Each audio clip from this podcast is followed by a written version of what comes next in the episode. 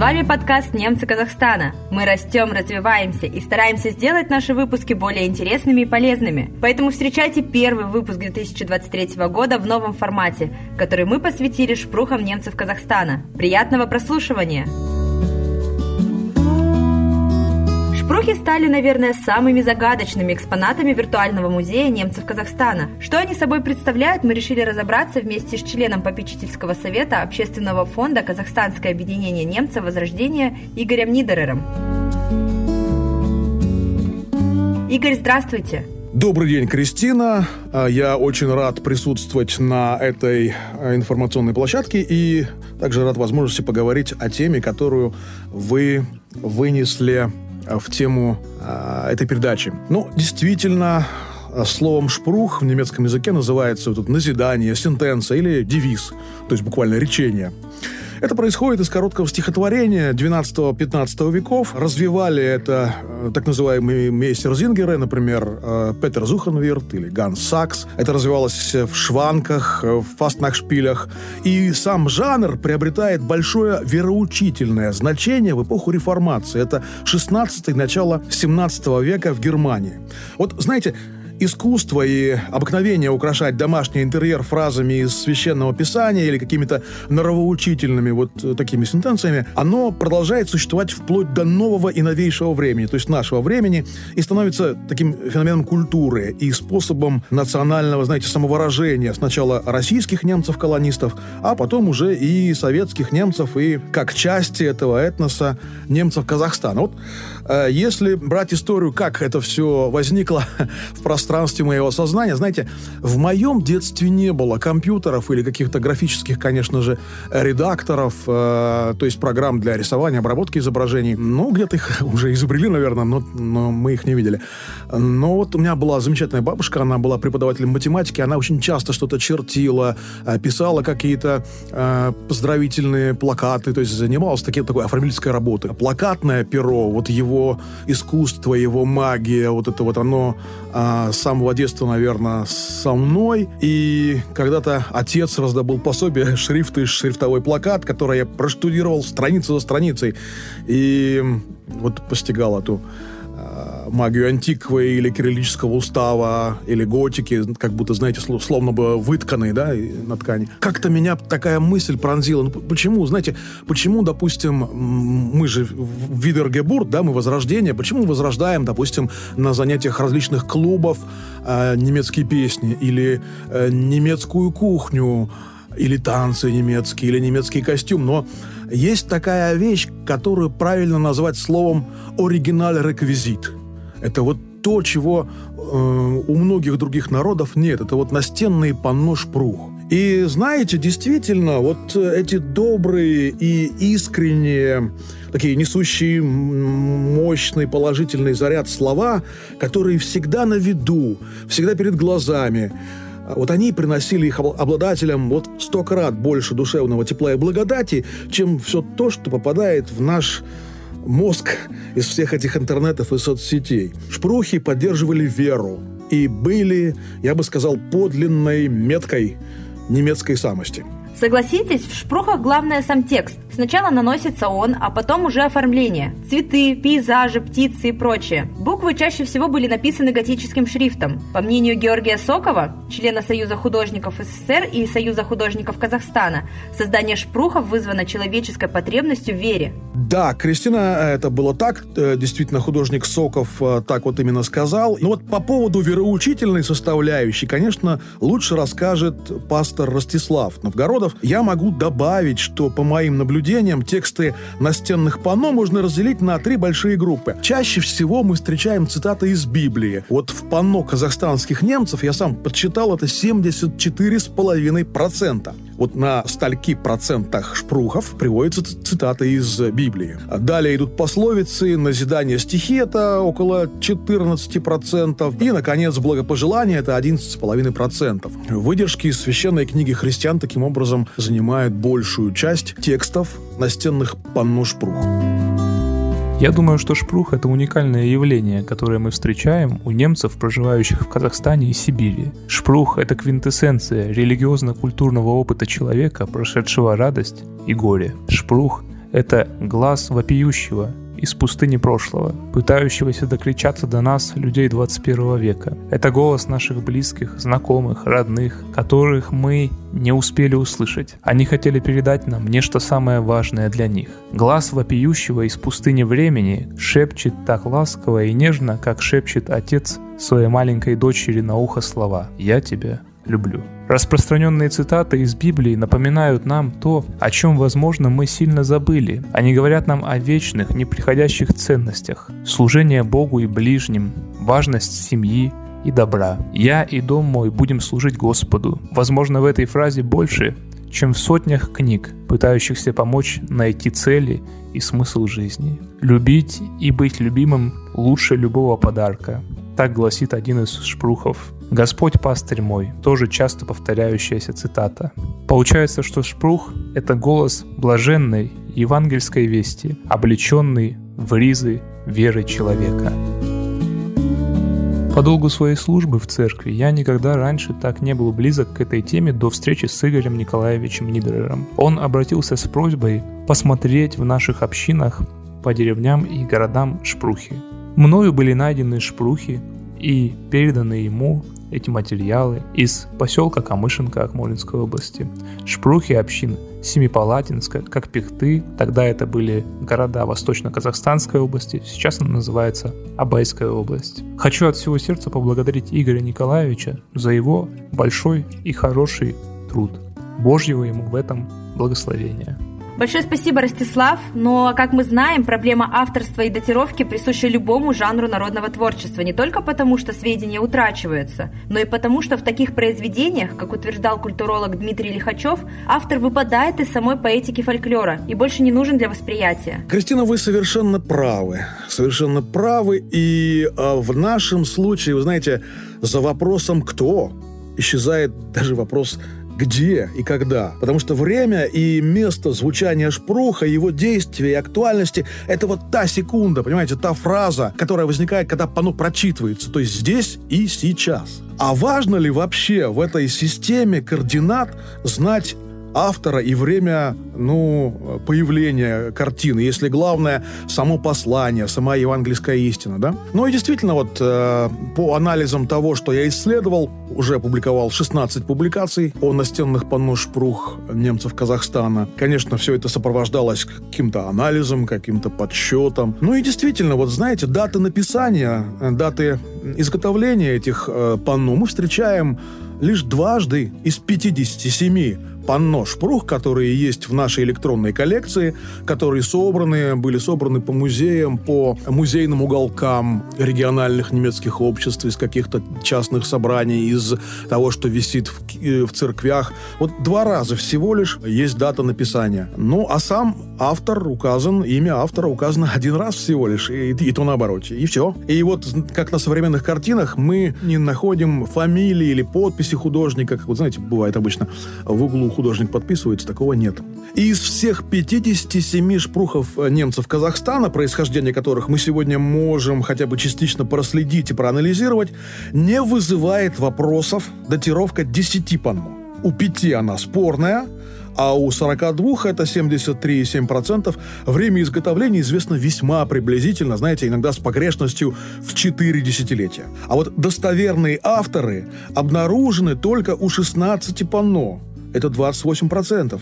Предполагаемые или оспариваемые авторы у четырех, а в 37 случаях художник просто неизвестен. Работа по сбору материала и описанию новых шпрухов продолжается, хотя вряд ли что-то серьезно повлияет на это процентное соотношение. Ну и да, 16 авторизированных вот таких полно содержат всего 8 имен их творцов. Мы мало что о них знаем, известны биографии двух из них. Ну, возможно, это материал э, для дальнейших изысканий, изучений. То есть я не говорю, что то, что я уже нашел, накопал, использовал, это все уже, это уже а, окончательный корпус данных. Нет, конечно же, это все будет продолжаться и нарастать данными. Лилия Гербертовна Лескова, почетный гражданин города Лисаковск и яркий представитель немецкого этноса в Казахстане, вспоминает. Свои первые шпрухи я помню с пяти лет – серебряной свадьбы моей Омы Гильды и Опа э, Фердинанда по маминой линии. Жили они в селе Семиозерном. теперешнем Мауликоле Костанайской области. А было это почти 62 года тому назад. Подарила эти шпрухи на серебряную свадьбу родная сестра Омы Гильды Пфау в девичестве Литау Марта Людвиговна, которая жила в Павлодарской области, в совхозе Павлодарском на берегу реки Иртыш. Чем же мне запомнилось маленькой девочке это панно? Шпрохи были изготовлены на черной гладкой деревянной основе, на которой была размещена зеленая ветка. На ветке сидели два белых воркующих голубя, а сверху готическим шрифтом была сделана надпись из фольги. К сожалению, сама я читать еще, естественно, не могла. Дословно я тоже не помню текст надписи. Что-то было написано, рассказывала мне бабушка, вроде того, что и в радости, и в горе мы были и будем еще долгие годы вместе, потому что мы благословенны Богом. Приезд тети Марты был всегда для нас праздником. Она привозила нам сладости, новые шпрухи, но теперь они были изготовлены из ткани методом вышивки и аппликации. А еще тетя Марта привозила нам в конце 60-х э, газету «Фройншафт», в которой публиковались и ее статьи. Она читала ее нам от корки и до корки. У Магильда во время чтения постоянно плакала. И на мой вопрос, почему она плачет, она мне объясняла, что очень жаль, что их сестра Мелита умерла в Терудармии и не дожила до этих счастливых дней, когда мы можем все вместе открыто читать на немецком языке свою газету. Новые воспоминания всколыхнул в моей памяти Игорь Нидерер, который попросил меня сфотографировать коллекцию шпрухов в Лисаковском музее истории и культуры Верхнего Притоболья. Ему это нужно было для чистоты исследований. Я сделала все, как он просил, но при этом сказала, указав на одно панно. Кажется, эти шпрухи висели у моей Омы-Гильды в зале. Он достал описание этих шпрухов, дарителем которых была действительно моя Омагильда. Игорь сказал, что она, скорее всего, и создала их.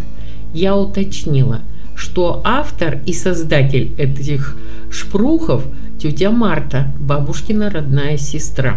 А бабушка, уезжая в Германию, подарила их музею. Так в исследованиях истории создания шпрухов – как сказал Игорь Нидерер, появилась фамилия реального автора Шпрухов, где два верных сердца бьются, роза любви расцветает вновь. Это очень важно для научных исследований. Лилия Гербертовна, спасибо большое, что поделились своей историей.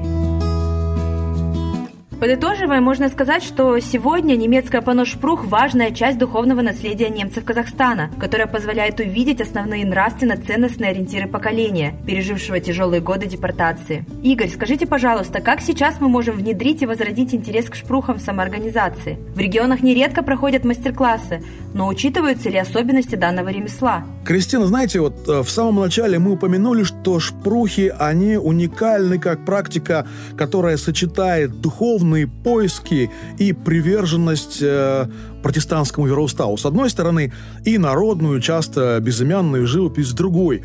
Вообще вот э, тут нужно еще раз сказать, что шпрухи – это единство трех вещей. Это, во-первых, декоративное творчество, во-вторых, это духовная составляющая, религиозно-духовная составляющая, и в-третьих, это язык. Это древний старинный немецкий язык, это диалект кое-где даже, написанный, конечно, да, готическим шрифтом, причем не каким-то готическим шрифтом, а вполне определенным. Тут э, тоже можно исследователю много чего сказать, мне это очень близко, то есть существует четыре основных извода готического шрифта, и плохо, если они смешиваются в одной надписи, хорошо, если автор соблюдает такую, ну, более-менее графическую грамотность. Существует в мире еще несколько таких сходных, хотя и не тождественных явлений, как немецкие шпрухи, которые с некоторыми оговорками можно назвать настенными панно ну, иного культурного поля, да? Ну, это прежде всего японские какэмоно, они вертикальные, или Эмакимоно, горизонтальные.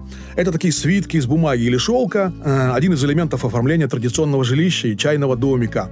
Ну, такие свитки содержат изречения и часто какой-то рисунок красивый, очень такой стильный. А другой пример, это нам гораздо ближе, это так называемый Аш-Шамаиль, или просто Шамаиль. Это исламские настенные панно. Шамаиль э, это живая и ныне популярная в мусульманской среде, в том числе в Казахстане, практика настенных изображений. Очень близкий аналог наших шпрухов, как часть вот такого религиозно-эстетического сознания. Поставим такой э, риторический вопрос, да, вот есть ли будущее у шпрухов? Можем ли мы возродить это искусство? Знаете, э, настенные панно, они были культурно-духовной практикой казахстанских немцев больше четырех десятилетий. С начала 40-х по середину или даже конец 80-х. Ну, конечно, вот Казахскую ССР, тогда так называлась э, наша страна, никак не могла обойти стороной вот эта вот урбанизация. Ну и со временем представители молодого поколения все меньше, менее охотно овладевали э, языком предков и все больше отворачивались от э, традиционных конфессий, от веры родителей и дедов, и чему почти до последних дней советской власти способствовала официальная государственная политика и пропаганда. Ну и стоит ли, вот вы спросите, стоит ли принимать нынешнее положение вещей как должное, и возможно ли силами неравнодушных активистов из э, местных национально-культурных центров, работников науки, искусства или даже служителей культа вернуть настенным панно их функцию. Ну, или уже тронутые временем полотна и вышивки, вот им место э, в музейных фондах. Ну, знаете, в задачу исследователя не входят э, предсказания и наставления. Исследователь всего лишь отвечает на вопросы кто, как, когда и сколько. И вот тут я могу кое-какие цифры назвать. Мы попросили э, наших сограждан немецкой национальности, в большей мере внутри республиканской самоорганизации немцев ответить, реально ли возродить искусство шпруха, искусство настенных панно. И вот в результате онлайн-опроса, который был проведен в декабре минувшего года, э, в нем участвовало 146 участников от 16 э, до 80 лет, мне удалось выяснить, что 89% респондентов настроены оптимистично, 11, наоборот, э, полные скептики. Ну и, э, скажем так, еще 13% опрошенных просто не знают, что такое шпрухи. Они честно ответили, что не знают, поэтому исследование было беспристрастное. Ну, а из тех, кто верит в, скажем так, ренессанс, настенных панно. Здесь можно было выбрать больше одного варианта ответа. 71% считают лучшим способом достичь вот этого возрождения организации проведением обучающих мастер-классов. Значит, э, почти 60% ратуют за пропаганду шпрухов в периодических или популярных изданиях при помощи какой-то сувенирной продукции виде всякого рода магнитиков, открыток. И почти 50% отвечавших по душе также, знаете, личные духовные усилия и самообразование, потому что шпрух это, это не просто картинка. Ну и э, почти 3% выбрали иные ответы. Вот, например, были такие, как э, поступили предложения предложение сделать разработку для урока немецкого языка. Или, допустим, популяризировать панно в соцсетях и видеохостингах. Я тут вспоминаю одного своего знакомого, российского исследователя Дмитрия Ваймана. Он привел примеры собственного опыта. Вот до 2017 года, когда вышел альбом настенных панно немцев его авторства, он называется «Шпрухи немцев Урала». Вот, э, знаете, эти непарадные картины э, почти не, ну, не обращали на себя внимания ни любителей, ни исследователей этнографов. О, он говорит буквально так. Раньше этой темой в России никто не занимался. Правда, в монографии Татьяны Смирновой, это доцент, кандидат исторических наук, член Международной ассоциации исследователей истории и культуры российских немцев, шпрухи также были представлены. После выхода, цитирую, «после выхода моего альбома для меня стало приятной неожиданностью, что во многих общественных центрах встреч по всей России эту идею подхватили и, как я вижу, стали проводить мастер-классы по изготовлению шпрухов, инициировать проекты с вышивкой, стали обращать внимание на эти предметы быта. О, у моей бабушки такая была или висит. И, к примеру, в нашем музее такое панно есть. Некоторые, пишет он, заказывают себе копии наших картин. Сегодня в России шпрух стал, я бы сказал, символом, что, безусловно, приятно появилась какая-то сувенирная продукция, хотя говорить о полноценном возрождении этой традиции в повседневной жизни немцев, я считаю, преждевременно. Конец цитаты «Точка». Отрадно, что я слышал, у нас также возрастает сейчас интерес к э, этому оригинальному реквизиту казахстанских немцев. Люди интересуются. Меня просили вот в областной газете написать публикацию на эту тему. И готовится, я вам скажу, наверное, это уже никакой не секрет, готовится книга. Она будет называться называться «Панно шпрух немцев Казахстана». И это первое в этом роде исследование настенных панно шпрух э, казахстанских немцев. Ну вот есть, допустим, Лисаковский э, музей культуры и истории Верхнего Притоболья, где научный сотрудник, я очень уважаю, а Юлия Павловна Буданова, э, написала несколько статей по тем экспонатам, которые есть у них. А э, тут я должен сказать, что этот музей содержит самую большую, а обширную в Казахстане коллекцию немецкой этнографии. Но это только то, что было вот у них в музее. А, возможно, были какие-то другие статьи небольшие, не очень известные, потому что они были узкоспециальные. А вот такого издания, которое можно было бы назвать научно-популярным, не знаю, в, в большей степени научным или популярным, не было никогда. И оно, к счастью, должно скоро выйти. Оно уже в типографии, в наборе. Ну, не в наборе, а в изготовлении макета. Ну, и плюс я дважды выпускал э, настольные календари. Они назывались э, «Шпрухи немцев в Костанайской области». Небольшим тиражом они выпускались. И также я хотел бы изготовить открытки под названием «Шпрухи немцев Казахстана». Это также вот картинки, они подлежат пересылке, как обычные открытки, если кто-то сейчас этим пользуется. Ну и тоже как сувенирная продукция, их можно дарить на любых встречах, на любых визитах, э, любых делегаций. И я считаю, таким образом мы можем популяризировать это искусство. И потом, вот знаете, по поводу мастер-классов, да, по поводу мастер-классов. Ну, у нас проводят, проводят мастер-классы по изготовлению шпрухов, но мне они напоминают почему-то больше занятия аппликацией. То есть это весело, весело. Это помогает э, детям сплачиваться, да, помогает. Это развивает мелкую моторику, да, развивает. В целом это замечательное мероприятие, да, замечательное. Возрождает ли это искусство шпрухов? Нет. Потому что если мы э, хотим возродить это мастерство, этот вид прикладного творчества, этот вид духовного творчества, то нужно все-таки представлять себе, что он каким он был, что большая часть цитаты – это цитата из Священного Писания, что то, что написано, это не просто какая-то цитата из Библии, это определенные цитаты из Библии, мотивационные такие, что, допустим, ну, например, практически нет антропоморфных изображений на шпрухов, то есть, ну, людей. В одном случае только изображены люди, и то очень, э, очень мелко. Но не принято было рисовать людей. Были какие-то еще иные законы жанра, которые, конечно, нужно тому, кто проводит мастер-класс, класс учитывать. Это готическое письмо. О нем вообще говорят очень как-то вскользь. Ну вот готическим шрифтом. Каким готическим шрифтом? Как? Тут нужно не забывать, что готическое письмо было национальным письмом немцев вообще. Это не просто красиво так вычурно написанные буквы, это что-то совершенно особое, то есть правила э, отрисовки этих букв были, их, конечно, нужно соблюдать. Но в целом, в целом, я хочу сказать, что Конечно же, ситуация видится скорее более позитивной. И наряду с э, воскрешением, с э, возрождением других каких-то вот таких реалий национальной жизни, там танец, песни, изучение истории Германии. Это очень хорошо очень хорошо, и есть такой расхожий штамп журналистский. Остается надеяться, что, конечно, а, наши потомки будут знать, что такое шпрухи, рисовать их, дарить друг другу. Не будет этих 13%, которые ответили, что они вообще не знают, что это такое. Ну, вот на этой, наверное, позитивной ноте я хотел бы закончить свое выступление, все, что я хотел сказать. И, Кристина, вам огромное спасибо, что позвали меня поучаствовать в этом диалоге. Всего вам доброго, всего доброго слушателям этого подкаста. Ну, а я еще раз представлюсь. Э, Игорь Нидерер, член попечительского совета Общественного фонда Возрождения и журналист. Просто журналист.